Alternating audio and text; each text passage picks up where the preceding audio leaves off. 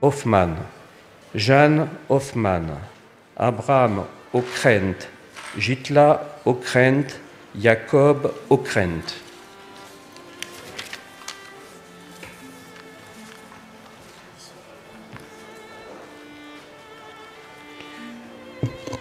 Mendel Oldak, Simele Oldak, Shaindla Olshika, Maria Organ, Zura Organ, Taouba Organ, Shaim Hortenberg, Shaya Hortenberg, Zlata Hortenberg, Ersch Orzolax, Israël Ostrovieki, Zelda Ostrovieki, Ersch Ovcharek, Laibish Pachtman, Alta Paxiers, Shana Paxiars, Kiva Paxiars, Laia Palido Palivoda, Valérie Pankowski, Eli Pachstein, Shana Patentreger, Razla Patentreger, 17 ans, Shana Perkovitz, Sprinsa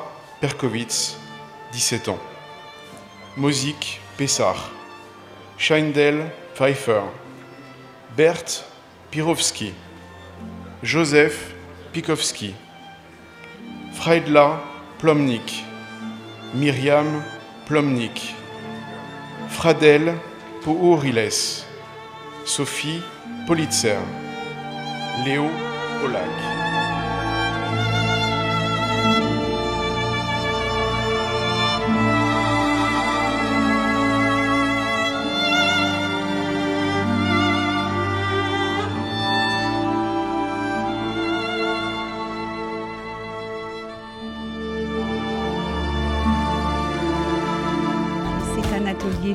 Que nous vous proposons ce matin sur RCJ, placé sous le signe de la mémoire et du recueillement en ce jour de Yom HaShoah. Bonjour Gabriel Alperne. Bonjour Laurence. Vous êtes philosophe, vous nous accompagnez dans chacune de ces émissions. Vos travaux de recherche ont porté sur le thème de l'hybridation. Votre livre sur le sujet s'intitule tous sans tort, éloge de l'hybridation, c'est publié aux éditions Le Pommier. À vos côtés, euh, François Racheline, bonjour. Bonjour. Bienvenue dans cet atelier philo, essayiste, romancier, professeur d'économie. Vous écrivez régulièrement pour le magazine L'Arche et vous avez publié en 2020 chez Hermann Éditions ce livre Éprouver Auschwitz, le fruit de vos réflexions après un voyage il y a 20 ans en compagnie de votre fils sur les lieux de l'ancien camp de la mort. Peut-on penser l'impensable? Notre philosophie, inspirée de la Grèce antique et héritée du siècle des Lumières, peut-elle répondre aux questions que pose la réalisation du projet de destruction d'un peuple le plus abject de l'histoire de l'humanité? Comment peut-on aller aussi loin dans l'accomplissement du mal? Comment l'inconcevable peut-il être abordé avec les outils de compréhension qui sont les nôtres, la raison, l'humanisme, la morale et l'éthique? Autant de questions auxquelles vous allez nous apporter votre éclairage. Dans le courant de cette émission, nous serons en ligne avec Dominique Vidot. Il est le directeur de la maison Dizieux. Il nous parlera de cette exposition actuellement hommage. Tu tu te souviendras de moi Paroles et dessins des enfants de la Maison d'Isieux, 1943-1944. Euh, pour commencer euh, ces échanges, je voudrais que l'on parte d'une tribune que vous avez signée, Gabriel Alperne, dans la revue La règle du jeu, et dans laquelle vous mettez en avant ce paradoxe. L'Allemagne a produit les esprits les plus élaborés, Kant, Hegel, Nietzsche, qui ont, écrivez-vous, donné ces lettres de noblesse à la raison et pourtant, c'est au pays de Goethe et de Schiller qu'a été conçue la solution finale. Est-ce que ce n'est pas cela qui reste encore aujourd'hui le plus difficile à comprendre, le plus incompréhensible? Oui, c'est là effectivement un, paradoxe et pour le coup, enfin, dans mes travaux de recherche, j'ai essayé vraiment voilà, de, creuser cette, cette question-là. Quand on, dans cette tribune, j'écris que c'est assez paradoxal parce que l'allemand, c'est la langue de la philosophie. C'est la langue faite pour la philosophie. Donc il y a ce paradoxe. Comment est-ce que cette langue a pu être celle où on a pu euh, penser euh, finalement la, la Shoah? C'est là où il y a quelque chose comme une forme de malentendu. Lorsque l'on parle d'Auschwitz, on a des mots comme barbarie, folie, euh, comme si c'était quelque chose qui était en dehors du champ humain, alors qu'en fait, Auschwitz n'est pas le fruit d'une barbarie, c'est le fruit de la pensée humaine. C'est pas une folie, ça a été pensé par l'être humain. Donc à partir du moment où ça a été pensé par l'être humain, ça n'est pas un accident de l'histoire, hein. c'est quelque chose qui, bah, qui finalement est, peut-être rattaché euh, à la raison, à la manière dont nous pensons euh, le monde. J'aimerais revenir sur cette idée de, raison, de rationalité, quelques minutes avant de venir plus précisément sur, sur le sujet. Euh, notre rationalité, qui au début était très utile pour pouvoir construire les sciences, expliquer le monde qui nous entoure, les phénomènes naturels, hein, s'est un peu rigidifiée au fil des siècles au point de, transformer notre, notre cerveau en, usine de production massive de cases. Et finalement, eh bien, sous l'effet de cette rationalité, qui encore une fois était très utile au début quand elle jouait son office, eh bien finalement a, a vraiment, enfin, nous, nous conduit à, penser le monde en cases. Alors il y a les jeunes, il y a les personnes âgées, euh, euh, il y a euh, les agriculteurs, il y a enfin voilà, on, passe notre vie finalement à ranger tout et tout le monde dans des cases. Et ce faisant, en fait, on, maltraite la réalité, on, on découpe la réalité en morceaux et on fait du mal à cette réalité. Et donc finalement, par rapport à la La question, c'est finalement, est-ce que cette manière de penser le monde, cette manière d'accéder au réel, de penser les, individus, finalement, est-ce que ça ne viendrait pas de là, euh, la Shoah? Alors ça peut paraître euh, peut-être scandaleux, de se dire mais est-ce que ça viendrait de la raison, de, la rationalité? Alors il y a beaucoup euh, de philosophes qui ont pensé à ça, j'y reviendrai peut-être dans dans un second temps. En tout cas, la question, je pense, qui est au cœur, et, en fait qu'on n'a pas encore résolu, qu'on n'a pas totalement prise à bras le corps, c'est comment est-ce qu'on peut encore penser après Auschwitz? C'est-à-dire que nous avons réduit la pensée à la raison. Et donc, est-ce qu'il y a encore une pensée après Auschwitz? Est-ce que la pensée ne s'est pas irrémédiablement discréditée? Et donc, comment peut-être relégitimer euh, la pensée après Auschwitz? C'est tout le cœur de mes travaux de recherche. Alors François Rachine, vous, la question que vous posez euh, entre autres dans votre livre est la suivante. Comment l'inconcevable est-il possible? Est-ce que euh, finalement, voulez-vous nous dire que l'homme ne peut pas tout anticiper malgré toute la force et de son intelligence et de son raisonnement? Il y aura toujours des idées, des concepts et des réalités qui nous échapperont Là, vous soulevez toutes les deux des questions extraordinairement difficiles. En, écoutant ce que disait Gabriel Alperne, je pensais tout simplement que euh, la raison, dans, sa puissance, peut arriver à se nier elle-même. Et ce qui est très humain, on peut, rentrer en contradiction avec soi-même, on peut euh, aboutir à des résultats absolument euh, non seulement imprévisibles, mais invraisemblables.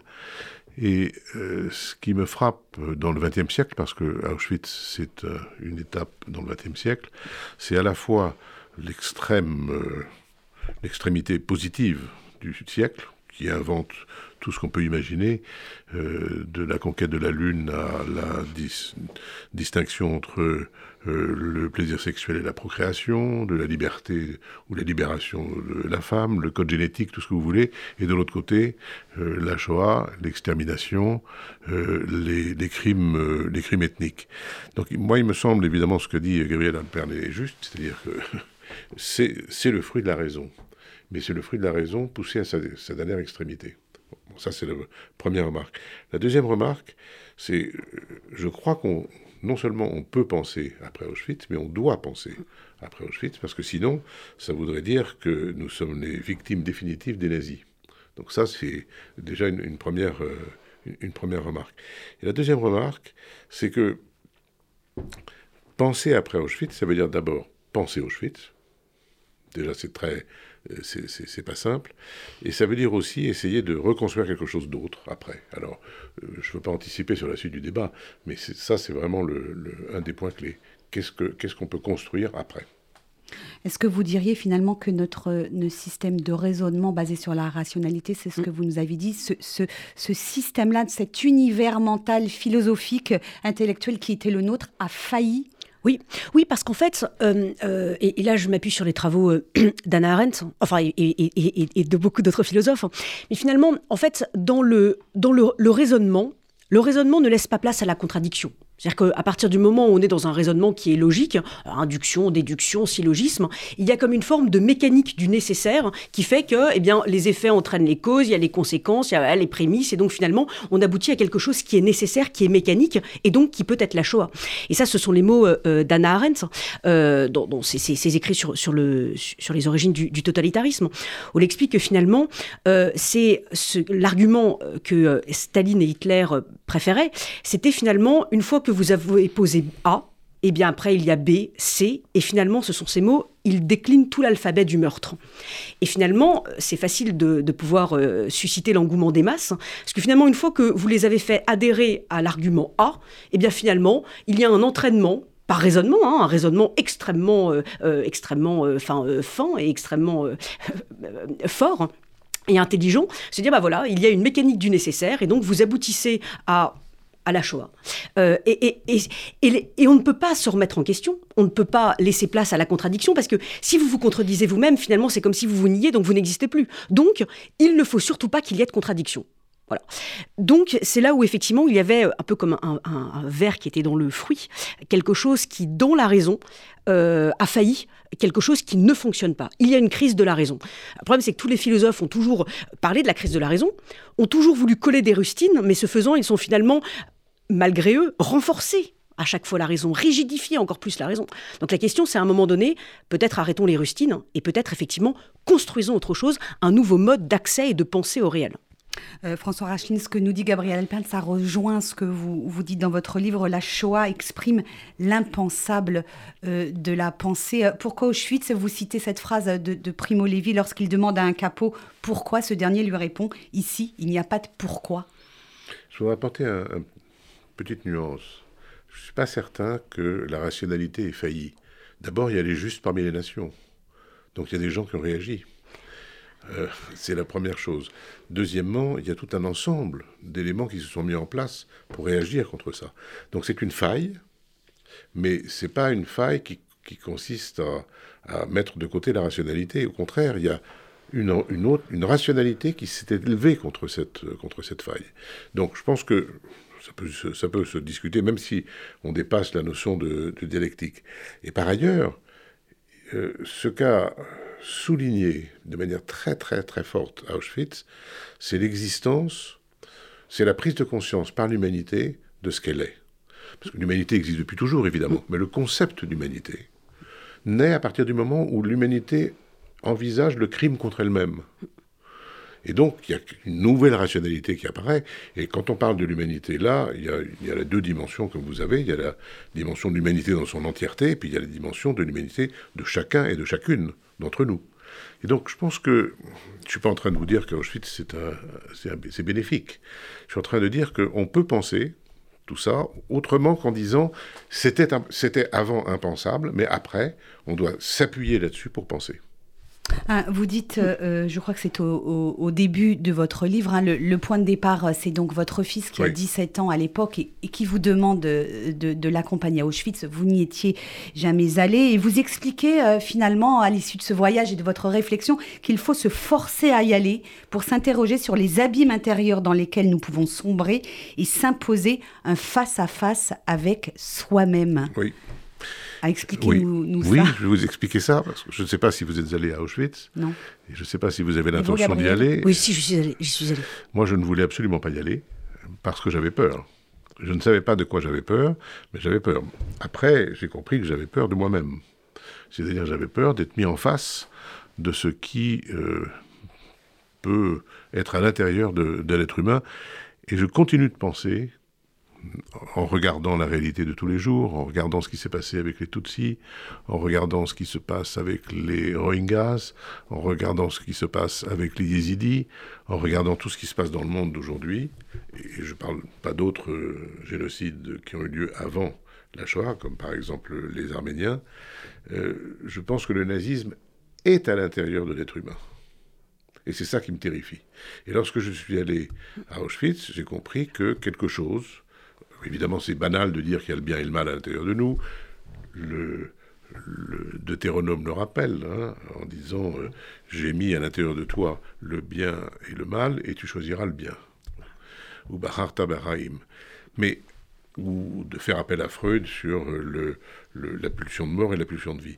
Mais quand vous êtes confronté à ça, et je, crois que c'est de ça dont j'avais peur, et je remercie mon fils de m'avoir poussé à y aller, euh, je me suis rendu compte qu'il fallait s'interroger soi-même et se poser la question de sa situation par rapport à Auschwitz. C'est redoutable. Je ne peux pas dire que tout le monde pense comme ça. Moi, c'est comme ça que j'ai vécu, c'est-à-dire que c'est très très personnel. Il y a des gens qui vont là-bas et qui font des selfies.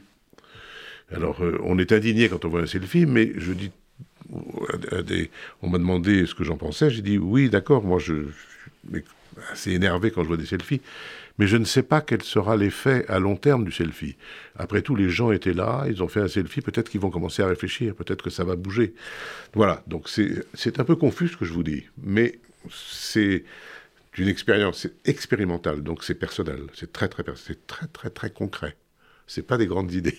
Gabriel euh, euh, en lien par rapport à, ce que, à ce que François vient de dire, j'aimerais lire quelques lignes euh, d'un entretien que Primo Levi avait, avait donné, où il dit au bout, du, au bout, du, compte, nous avons aussi éprouvé le sentiment d'une certaine co-responsabilité humaine, du fait qu'Auschwitz était l'œuvre des hommes et que nous sommes des hommes. Ben il est le fruit d'une civilisation à laquelle nous appartenons, même si le nazisme en est une branche dégénérée, il est le fruit d'une philosophie de l'Occident à laquelle nous avons tous apporté notre contribution à laquelle nous avons collaboré d'une manière ou d'une autre. Oui. Et donc voilà, c'est en, lien, j'ai tout de suite pensé à, ça lorsque je vous ai euh, entendu. C'est effectivement, oui, le nazisme est en nous. C'est voilà, c'est. Je pense que c'est important de le dire. Vous avez raison, mais Primo Levi s'est suicidé. Oui. Et, alors, je, voulais, juste euh, euh, rebondir quelques, quelques, on, a le temps, euh, quelques, minutes par rapport effectivement à, Auschwitz. Moi, ce qui m'a, j'y suis allée une fois. Ce qui m'a en fait beaucoup troublé, c'est que finalement, à Auschwitz, il y a une présence qu'on voit partout, une présence que l'on sent.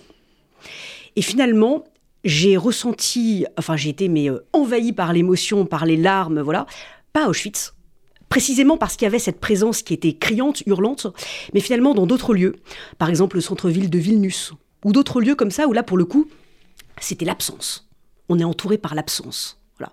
Euh, et là, c'est l'absence qui est criante, hurlante, et qui est, je trouve, peut-être encore plus euh, assourdissante finalement que euh, Auschwitz qui est le lieu par excellence effectivement de, de la Shoah. Donc en tout cas dans ces quand vous disiez expérience c'est très concret en fait c'est étonnant ce que l'on peut ressentir dans les différents lieux, où finalement, c'est, euh, voilà, on, peut les ressentir d'une manière euh, différente et ça, ça vient toucher des choses différentes.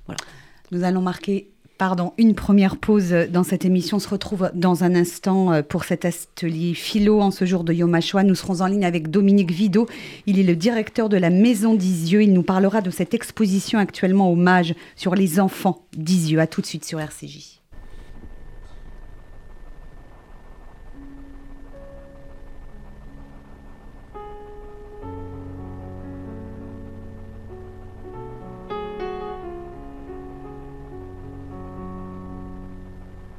嗯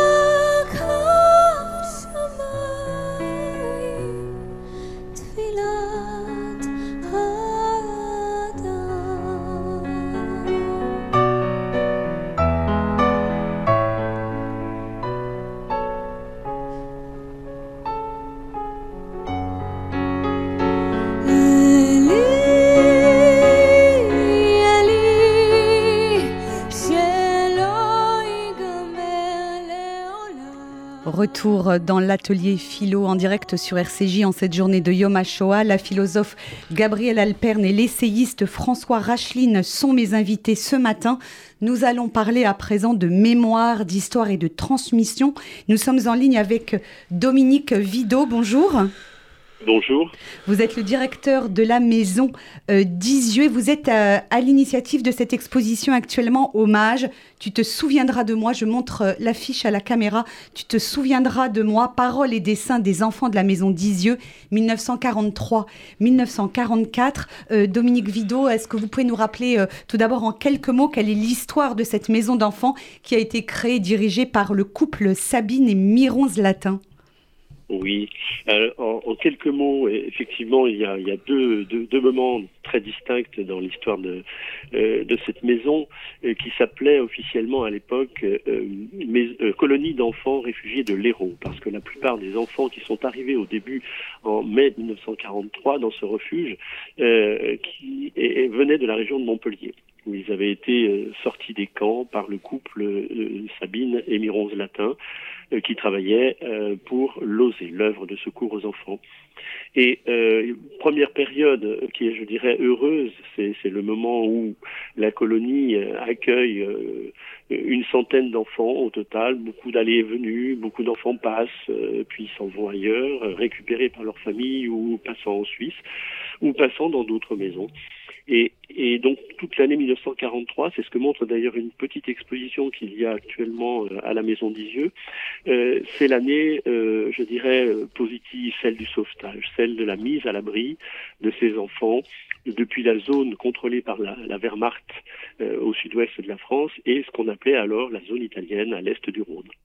Et puis malheureusement, deuxième Deuxième période beaucoup plus sombre, c'est celle qui commence avec le 6 avril 1944, la rafle des 44 enfants et des 7 éducateurs qui étaient encore présents à la colonie, sauf Sabine Latin qui était allé chercher une solution de repli parce que la zone devenait de plus en plus dangereuse depuis novembre 42 et l'arrivée des Allemands dans cette zone. Voilà. Et la rafle, euh, ben, c'est le début de, la tragédie finale qui va conduire la plupart de ces enfants et des éducateurs à Auschwitz-Birkenau, euh, où ils seront exterminés. Je crois qu'il n'y a eu qu'un seul rescapé. Oui, euh, c'était une monitrice, Léa Feldblum, une jeune fille de, de 25 ans, qui, qui reviendra des camps euh, qui, euh, qui ensuite euh, témoignera au, au, procès Barbie en 1987. Elle a eu le courage de revenir en France pour témoigner. Et c'est une femme d'ailleurs tout à fait extraordinaire.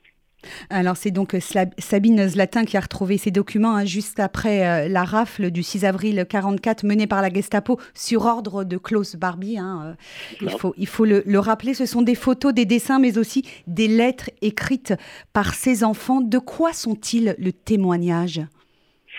Alors c'est un témoignage euh, tout à fait euh, touchant. Il y a eu beaucoup de, témoignages dans les maisons de Lozé. Hein. depuis longtemps, on connaît par exemple le cahier du château de Chabannes, qui était un refuge important. Euh, la maison d'Isieux se distingue un petit peu du reste des, maisons euh, de sauvetage parce que effectivement, une personne a eu l'idée de récolter tous les dessins, toutes les lettres euh, que les enfants s'étaient envoyés, lui avaient envoyé, avaient envoyé à des voisins euh, ou à leur famille. Euh, cette femme, c'est Sabine Latin, qui revient après le drame, qui trouve ces documents, qui on connaît la valeur. C'est une artiste, c'est une femme qui, possède vraiment ce, don pour reconnaître déjà pour anticiper en réalité que ces dessins, ces lettres seront un jour des traces mémorielle extrêmement importante. Et euh, ces, traces, d'ailleurs, elle, est consciente que c'est un, trésor qu'il faut partager avec la nation. En 1993, elle va donner euh, tous ces documents à la Bibliothèque nationale de France pour les mettre à l'abri, bien sûr, parce qu'à yeux, on n'aurait pas pu les conserver. Euh, et, et, et cette cette capacité qu'avait Sabine à comprendre et à anticiper euh, l'avenir, c'est quelque chose d'extraordinaire.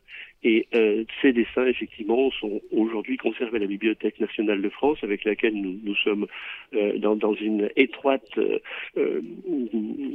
comment dire, un, travail commun que nous faisons ensemble pour faire connaître aujourd'hui tous ces dessins, tous ces trésors nationaux qui, sont montrés aujourd'hui au MAGE dans l'exposition depuis le mois de janvier jusqu'au mois de juillet. Et puis dont nous montrons, nous aussi, de temps en temps, euh, quelques pièces euh, à, la Maison des Yeux. Ah, je, profite de la dernière question que je m'apprête à vous poser, Dominique Vido, pour, euh, pour montrer à la caméra, je ne sais pas si on les voit bien, quelques-uns de ces dessins qu'on peut admirer. Hommage, ce qui m'a frappé, c'est la beauté de, de, de, ces dessins, la précision du trait de, de ces enfants, mais aussi euh, euh, leur message. Hein, ce sont des, des, dessins qui parlent de vie, alors que ces enfants étaient dans un contexte extrêmement périlleux et avec une fin tragique. C'est peut-être ce qui est le plus remarquable Oui. Alors la fin, évidemment, ils ne pouvaient pas l'imaginer. Enfin, c'était des enfants qui étaient séparés de leurs parents. exactement, exactement. Ils vivaient déjà de toute façon quelque chose de très douloureux. Tous ou presque ont fait l'expérience des camps avaient fait l'expérience des camps avant d'arriver à Isieux, euh, avec leurs parents bien sûr, mais séparés souvent du père ou de la mère selon leur âge. Euh, et, ils avaient connu déjà des situations donc extrêmement compliquées, la fuite sur les routes de France, hein, bien sûr, depuis le nord de la France en général vers le sud.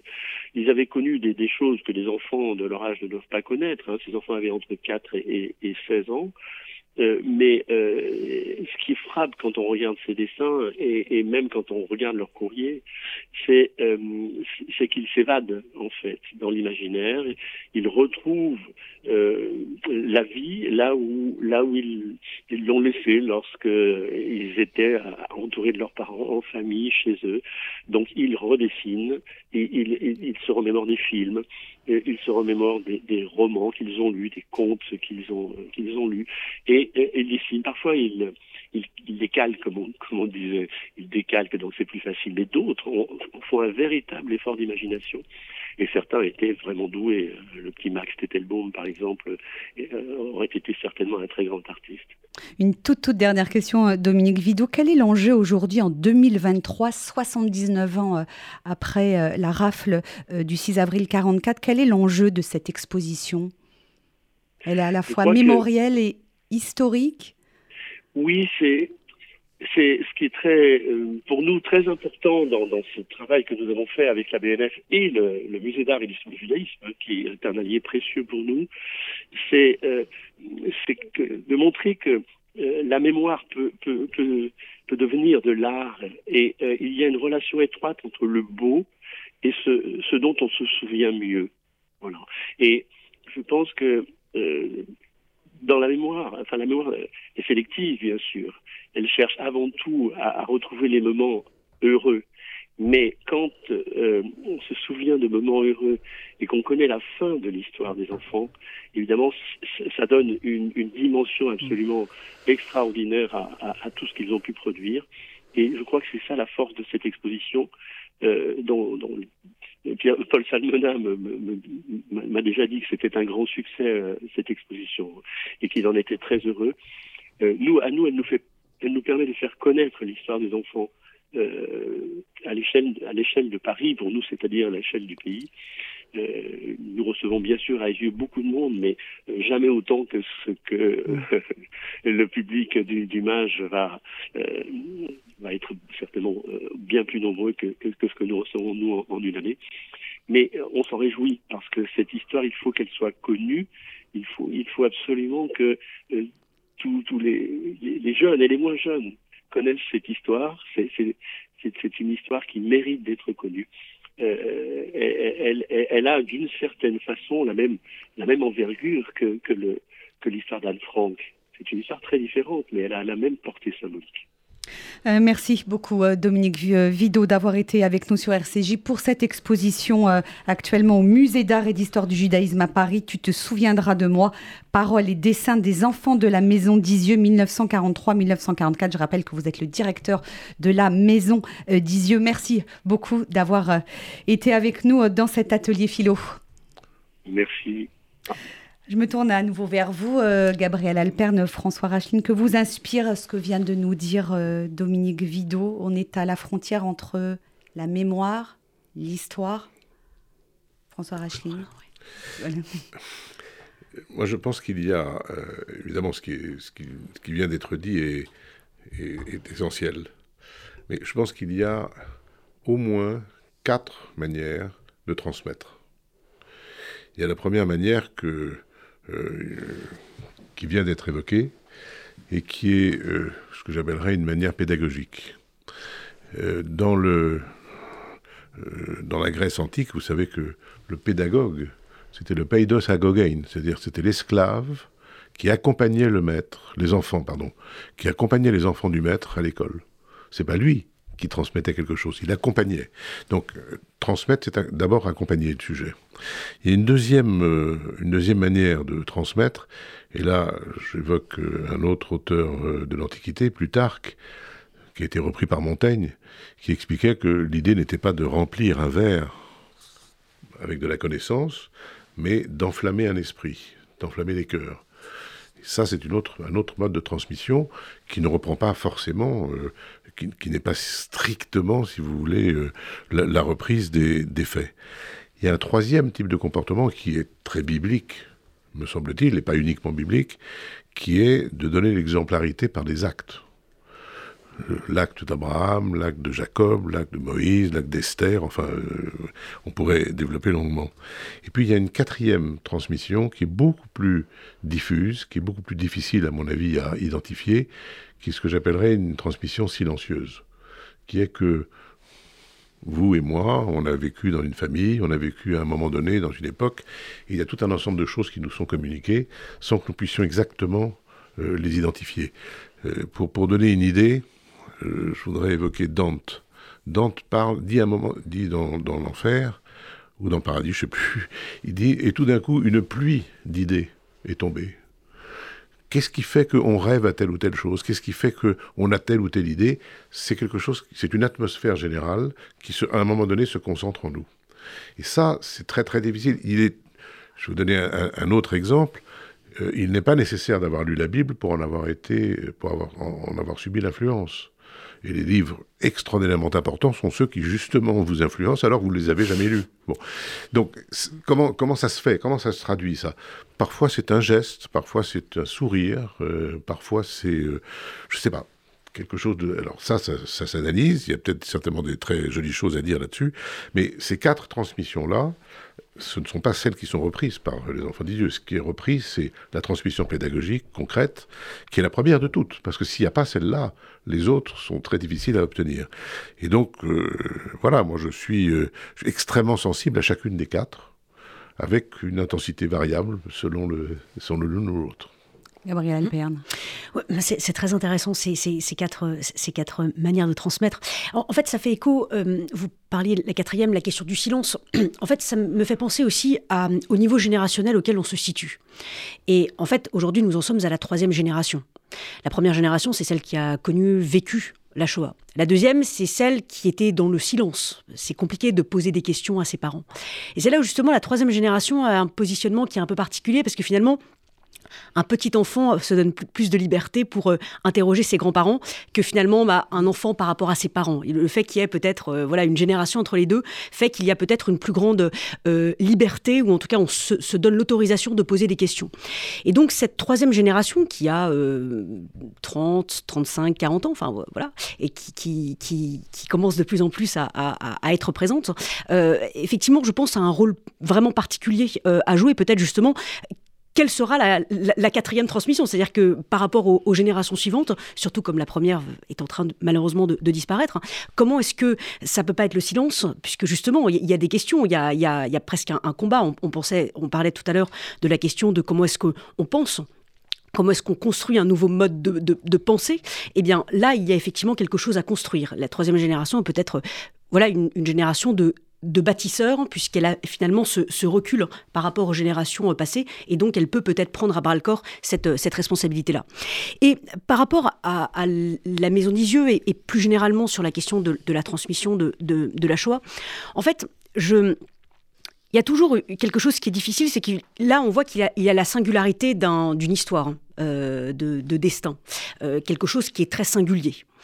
Et finalement, c'est en lien avec euh, le soulèvement du ghetto de Varsovie, il y a une phrase qui m'a beaucoup interpellée d'un résistant qui, dit bon, on, savait qu'on allait perdre, enfin voilà, donc en fait on se battait pas pour gagner. en revanche, on a résisté, on s'est battu pour la dignité humaine. Et ça, je trouve que c'est intéressant parce que finalement, on passe du singulier à l'universel. Et donc, en lien par rapport à la maison d'Isieux, en fait, c'est toute la question de la choix. C'est-à-dire qu'il y a une singularité, mais c'est quelque chose d'universel. Il n'y a pas de combat singulier pour la liberté. Euh, le combat pour la liberté est toujours universel. Et donc, je pense que dans la transmission, il faut certes transmettre la singularité, mais montrer que finalement, c'est une question universelle. Et, d'ailleurs, je crois que ça rejoint justement euh, le propos de, François Rachine dans son ouvrage sur la question, ça concerne le monde entier. Ce que vous avez évoqué, euh, c'est plus qu'un combattant, c'est Arié Wilner, c'est-à-dire c'est celui qui a euh, conçu la révolte du ghetto d'Arsovie, mmh, avec des jeunes qui mmh. avaient entre 12 et 20 ans, mmh. euh, armés grâce à la résistance polonaise et avec quelques armes. Et ils ont résisté pendant trois semaines à une armée euh, allemande euh, super, super non seulement très, très aguerrie, mais en plus avec beaucoup d'armes. Et effectivement, il a dit que, dès le départ, il leur a dit, personne ne sortira vivant donc on, se bat pour la dignité humaine.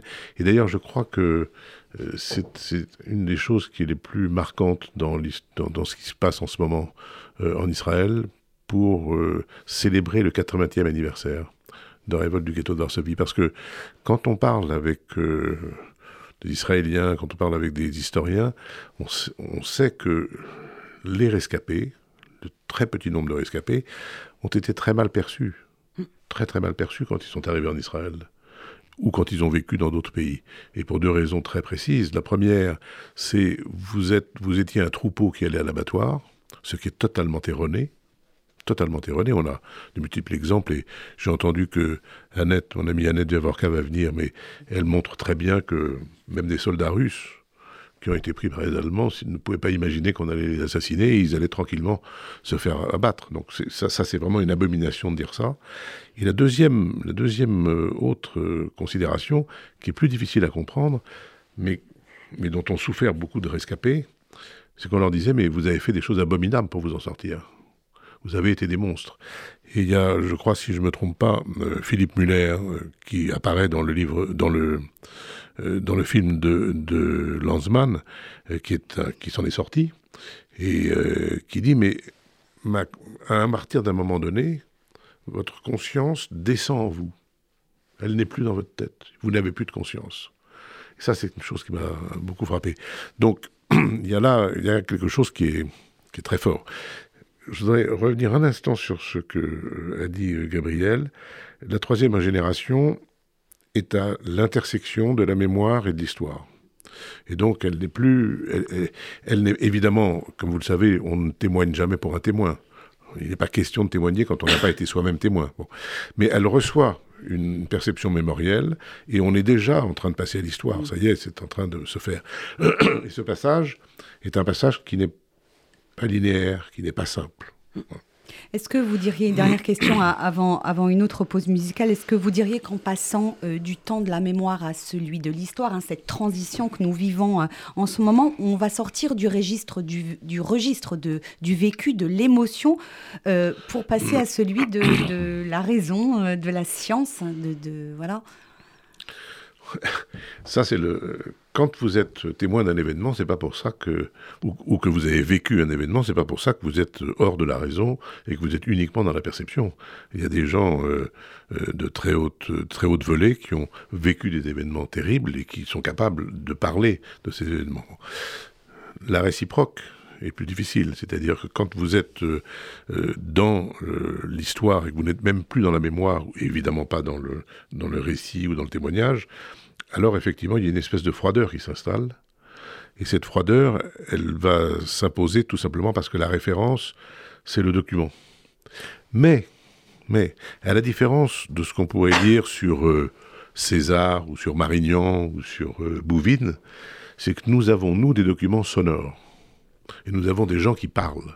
Et nous avons des images. Alors, fasse le ciel qu'on puisse les retrouver facilement dans les années qui viennent et que ce ne soit pas impossible pour des raisons, euh, des raisons techniques. Vous savez que toute la, toutes les, tout ce qui a été découvert, toutes les images de la Lune en 1968, on les voit, on les voit plus parce qu'on a énormément de mal à accéder à ces images avec les techniques d'aujourd'hui. Bon, donc j'espère qu'on va conserver. Mais donc il y aura quand même un accès à la perception, un accès à l'émotion, même si le document va imposer progressivement sa froideur, je pense. Je, dirais que nous ne sommes pas du tout, du tout sortis encore du registre de l'émotion. Non. Euh, et, encore une fois, je reviens sur cette troisième génération parce que c'est elle qui est en train, qui, qui est là. Elle, voir ses parents, ses grands-parents pleurer. Euh, alors certes, on n'a pas été témoin de l'événement, mais c'est un événement en soi euh, de voir ses parents et ses grands-parents pleurer parce qu'ils sont en lien encore direct par rapport à, la Shoah. Euh, et, donc forcément, ça, ça, cela induit des choix de vie, cela induit des manières de, vivre, de penser, de, de, faire. Je veux dire, cette, cette influence, cette, cette émotion, elle est encore, elle est encore très vive. Ce sont des cauchemars, ce sont des. Enfin voilà. Donc c'est là où c'est très, très intéressant ce que vous dites, euh, euh, François, par rapport à la question de l'intersection entre la mémoire et l'histoire. Mais ah, on, est encore un, on est encore un peu du côté, on, on est un peu plus du côté de la mémoire encore. Euh, et effectivement, quand il y aura la question de l'histoire, là pour le coup, il faudra, je pense, redoubler de, créativité en termes de mode de transmission. Il y a peut-être un cinquième mode de transmission à, imaginer pour pouvoir justement faire en sorte que que, que l'émotion soit intacte. parce que, enfin, on le sait bien, hein, euh, c'est par l'émotion que, que, la mémoire est, d'autant plus, euh, d'autant plus vive. D'ailleurs, même tout, le, le, cycle euh, des fêtes juives, par exemple, se repose beaucoup, par exemple, sur la question de l'émotion. par exemple, pour, pour Pessard, c'est toujours comment est-ce que c'est justement par le, fait de cultiver, de susciter des émotions que l'on va pouvoir retrouver finalement la mémoire de la sortie d'Égypte, la libération. Enfin voilà. Donc on voit bien le poids et l'importance de l'émotion pour justement ne pas être dans la froideur de l'histoire, mais, mais au contraire garder intact euh, et, vivant euh, ce souvenir. Alors, François Racheline, euh, Gabriel Laperne me fait penser à, ce que vous dites sur les commémorations. Vous, vous, vous mettez en garde justement contre ces commémorations et pourtant elles sont essentielles justement pour transmettre et maintenir cette émotion. On a entendu la, la sonnerie qui résonne dans tout Israël de manière extrêmement solennelle. Les gens descendent de leur voiture dans les rues, tout le monde se tient figé sans un mot. C'est important la commémoration également je ne le conteste pas un instant. Je fais j'établis simplement une distinction entre une mémoire passive et une mémoire dynamique. Donc, si euh, la commémoration consiste à pleurer, je rappelle cet extraordinaire euh, fait euh, de la libération d'un camp. Près, je me souviens plus de ce camp, il est en hauteur. bon, mais le, nom m'échappe.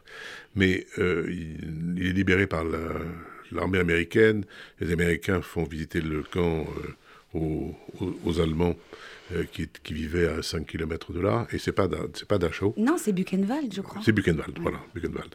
Ils font visiter le camp, et euh, il y a un, jeune garçon, il a aujourd'hui 92 ans, ce jeune garçon, il a une quinzaine d'années, et un jeune garçon qui voit un, qui est absolument bouleversé et qui se met à pleurer, comme, disait Gabriel tout à l'heure.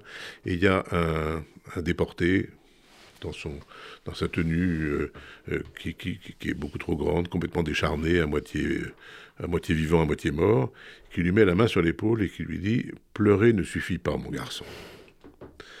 Et, euh, et cet homme a raconté toute sa vie. Il a dit Je me suis souvenu toute ma vie de ce qu'il m'a dit.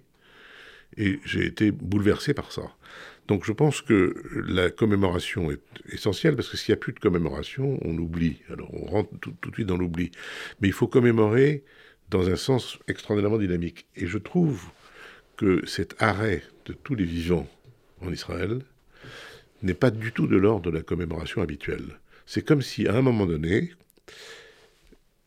je j'essaie de trouver quelque chose hein, qui exprime ce que je pense. C'est comme si la parole était donné aux morts. Les, vivants s'arrêtent de vivre. Ils disent nous sommes comme vous. Et on vous donne la parole. Et la parole, c'est votre silence.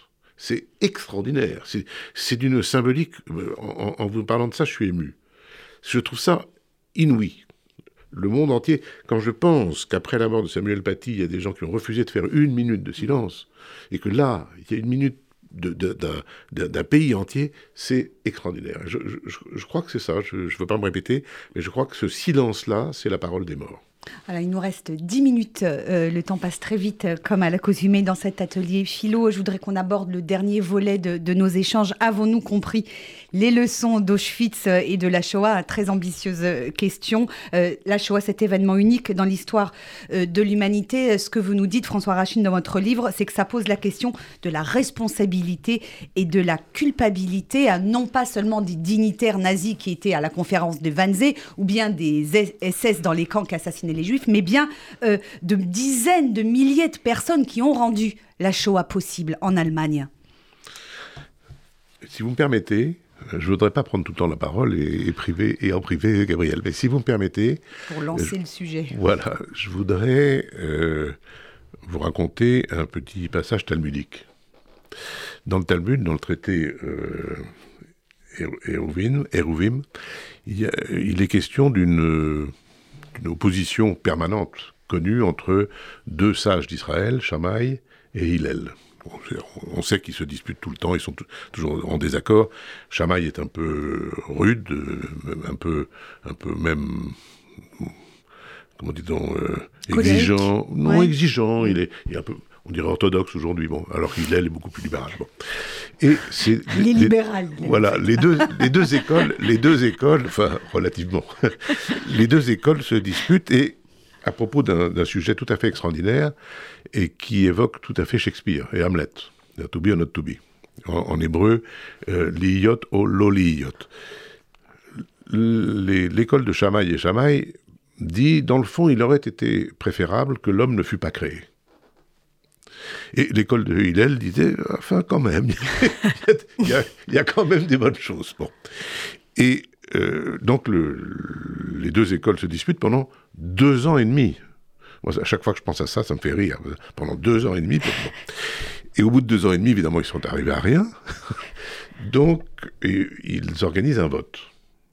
Et c'est Chamaï qui l'emporte. C'est-à-dire que le parti qui l'emporte, c'est il aurait été préférable que l'homme ne fût pas créé. Et ce qui est d'extraordinaire dans le Talmud, c'est qu'on raconte ça, et il y a une conclusion en quatre mots. Alors en hébreu, c'est quatre mots, en français, c'est beaucoup plus long, bien sûr. Les deux premiers mots, c'est Arshaf chez Nivra, c'est-à-dire, bon, mais maintenant il est là. il est là, l'homme. Alors qu'est-ce qu'on fait? Et euh, euh, chez Nivra, c'est-à-dire, il est là avec la, question induite. Et la réponse, c'est Bemaasav, c'est-à-dire, alors il faut observer à la loupe chacun de ses actes chacun de ces actes. Et c'est ça, ce que nous, à mon avis, l'enseignement de, de, la Shoah, d'Auschwitz et de tout, et de l'ensemble de, de, tous les camps d'extermination et de concentration, c'est chacun et chacune d'entre nous, à tout moment, ce qui est très difficile, doit regarder à la loupe ce qu'il fait et ne pas se laisser entraîner par quoi que ce soit. Ce qui est très difficile, il faut être informé, je vais vous dire une chose. Moi, j'ai, je suis, j'ai beaucoup mieux compris la Shoah en voyant ce que font les Chinois avec euh, les. Les Ouïghours? Pardon? Les Ouïghours. Avec les Ouïghours. Le monde entier, sauf quelques intellectuels, s'en fout. On s'en fout. On, on stérilise des femmes. Ça s'appelle un génocide, ça. Ça continue. Gabriel Alperne à vous. Merci beaucoup pour, tous ces éléments, c'est très riche et ça, fait, euh, ça suscite plein de, plein, plein de, plein de choses. Euh, pour revenir à la question de, la responsabilité, effectivement, euh, et ça pour le coup, alors évidemment oui, par rapport à la, à Shoah, mais en règle générale, il y a en tout cas dans la philosophie juive, dans la religion juive, un, un, accent qui, est mis sur la responsabilité totale. C'est-à-dire que nous sommes tous responsables. D'ailleurs, il n'y a pas de responsabilité collective, c'est d'abord une responsabilité individuelle. Et, et, je pense que voilà, c'est la chose la plus importante, c'est cette notion de responsabilité. Et donc, c'est là où, effectivement, par rapport à la question de, de, la Shoah, nous, nous, sommes tous concernés, nous sommes tous impliqués. On vient toujours, je, je reprends parce que c'est vraiment magnifique et je vous invite à lire les entretiens de, que Primo Levi a, donné, il, écrit, euh, enfin il dit, il n'est pas dit que toute victime soit pure, qu'elle soit totalement exempte de faute. C'était même une caractéristique typique du système concentrationnaire que de nous contraindre à nous rendre coupables d'une manière ou d'une autre. Mmh. Euh, et, donc cette notion-là, effectivement, de, de, responsabilité, je pense, est, effectivement euh, essentielle à, creuser. Responsabilité, culpabilité. Si on, je peux peut-être développer par, rapport aux philosophes et allez-y, allez-y. Voilà. Euh, en, fait, ce qui est, ce qui est, ce qui est intéressant, c'est que, euh, alors là, il y a eu un, énorme débat philosophique effectivement, s'agissant des atrocités du XXe siècle, hein, sur la question, on revient toujours à la question de la raison, de la rationalité. Est-ce que c'est, il y a eu trop de raisons ou pas assez de raisons? Et ce qui est fou, c'est qu'en fait, il y a vraiment eu finalement un peu deux, deux, deux approches Voilà. Où finalement, on va trouver, euh, euh, par exemple, dans l'approche, le fait que non, non, on n'a pas assez utilisé la raison. euh, voilà, c'est ça le problème, c'est qu'il n'y avait pas assez de raison. On va trouver des personnes, par exemple, comme Ayn Rand, voilà, qui va effectivement vraiment développer toute cette, cette philosophie-là, cette approche-là, par rapport effectivement à, l'autre, à l'autre, approche, qui elle pense qu'au contraire, encore une fois, c'est, la raison, une raison dénaturée, une raison excessive qui a provoqué la Shoah. On va trouver des personnes comme, comme Théodore Adorno. on va trouver également c'est Primo Levi d'une certaine manière va le, dire, même si c'est pas avec ces termes-là. On va trouver euh, Zygmunt Bauman également euh, dans, Modernité et Holocauste qui développe cette thèse en disant que encore une fois, ça n'est pas un accident de l'histoire, euh, c'est c'est une forme de normalité et c'est en ça justement que c'est scandaleux. Et c'est là où justement on arrive aux travaux d'Anna Arendt sur sur la banalité du mal. Et où, où je trouve que c'est intéressant, c'est de dire que finalement, cette, chaîne de responsabilité, euh, bah, c'est pas parce qu'on est à un petit bout de la chaîne qu'on est moins responsable que, d'autres qui étaient peut-être un peu plus décisionnaires. euh, voilà. Encore une fois, tout le monde a été finalement euh, responsable, justement parce que c'était dans la banalité du quotidien, des, petites actions, des, toutes petites choses. Et, je trouve que c'est important de pouvoir, euh, encore une fois, mettre l'accent là-dessus, parce que tout peut arriver. Euh, tout peut arriver et, nous savons que bah, voilà l'histoire n'est pas terminée. Euh, et que il y a des choses qui peuvent laisser penser que enfin voilà des, choses qui peuvent faire peur hein, euh, ce qui passe aujourd'hui et même par rapport à l'avenir hein, où on peut se dire que voilà le, ce culte de la pureté ce, ce culte voilà d'un certain nombre de choses peut encore revenir euh, et, et donc il faut être extrêmement vigilant. Et donc c'est là où il faut faire très attention effectivement à ces petits actes euh, du quotidien. On n'a pas l'impression ça semble anodin. Et finalement la banalité du mal euh, se, peut, peut s'y retrouver Voilà. Alors, on arrive au terme de cette. euh, oui, vous voulez dire un petit mot oui. pour ré- répondre à Gabriel Oui, un petit mot d'un quart d'heure, pas plus. Euh, Il nous reste une minute trente et j'aurais voulu citer la phrase de Marc Chagall que j'ai pris dans votre livre d'ailleurs pour, con- pour conclure. ben, je, je- non, je voulais simplement dire que quand Anna Arendt parle de la banalité du mal, on a un petit peu mal compris. Beaucoup de gens se sont élevés contre ça. C'est très compliqué à, à comprendre hein, parce que j'ai j'ai Ça veut, relu dire, ce week-end. ça veut dire tout simplement agir sans penser ses actes. Si vous ne pensez pas à votre acte, Ça a beaucoup choqué lorsqu'elle a. a oui, mais elle, a, mais elle a Elle avait fondamentalement pas tort. Mm. Elle, a- elle a raison. C'est- Si vous ne pensez pas à vos actes, vous pouvez être amené à faire n'importe quoi. être Si complice vous pensez vos actes, c'est l'expérience de Milgram aux États-Unis. Bon, Euh, si vous pensez vos actes, le problème est que pour penser vos actes, il faut être bien informé de toutes les conséquences de vos actes. C'est très compliqué. Très compliqué. Voilà, vous pouvez citer. Euh, un dernier mot, Gabriel. Euh, oui, je, je- on va se, quitter en, en citant euh, cette phrase de Marc Chagall. Vous reviendrez l'année prochaine peut-être pour la commenter. la Shoah n'est pas seulement le drame des Juifs, mais celui de l'humanité euh, tout entière. Peut-être que le jour où chacun d'entre nous aura compris ça, euh, on aura avancé. euh, D'un pas. Merci euh, beaucoup euh, François Racheline d'avoir été avec nous dans cet atelier philo. Je rappelle le titre de votre livre Éprouvé Auschwitz. C'est publié euh, chez Hermann Éditions. Gabriel Alperne, merci euh, à vous également. On vous retrouve très prochainement dans cet atelier philo. Je rappelle le titre de votre livre, toujours disponible aux éditions Le Pommier, Tous sans tort, éloge de l'hybridation. Cet atelier philo est à réécouter en podcast sur radio-rcj.info ainsi que sur toutes les plateformes de diffusion.